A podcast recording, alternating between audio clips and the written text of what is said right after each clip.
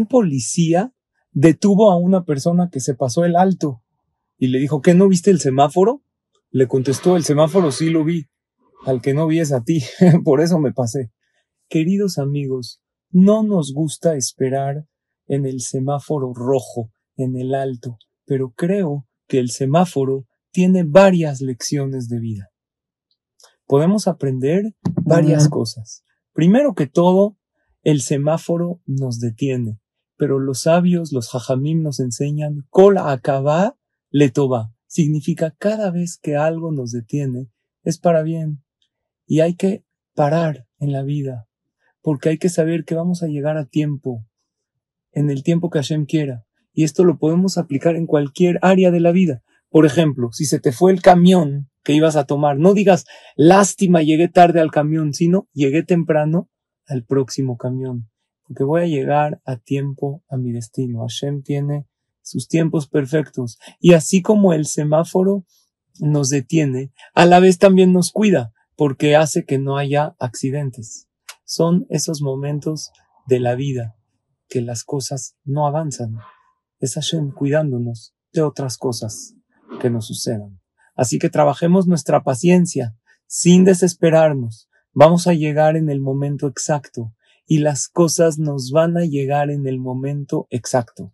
Hay conductores que se, se, desesperan en el semáforo y van avanzando así de a poquito hasta que el semáforo cambie. El semáforo va a cambiar cuando va a cambiar. Y si te desesperas, no va a cambiar antes a luz verde. Entonces, paciencia y fe. Otra cosa que nos enseña el semáforo es pensar en el otro, porque yo ahorita tengo alto, estoy en luz roja, pero hay alguien que tiene siga, hay alguien que está en luz verde y él sí puede avanzar.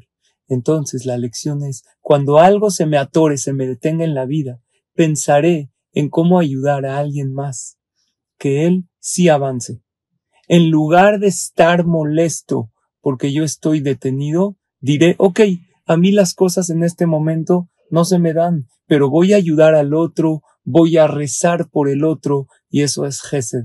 Otra cosa que se aprende es valorar el tiempo. ¿Saben cuánto tiempo en promedio una persona que conduce un auto espera en el semáforo? Un promedio de 27 horas. Es muchísimo, pero hay que aprovechar esas 27 horas hay que reflexionar. El semáforo le sirve al conductor para analizar su ruta, para ver de dónde viene y a dónde va. Igual, las pausas que Hashem nos pone en la vida son para analizar nuestras acciones.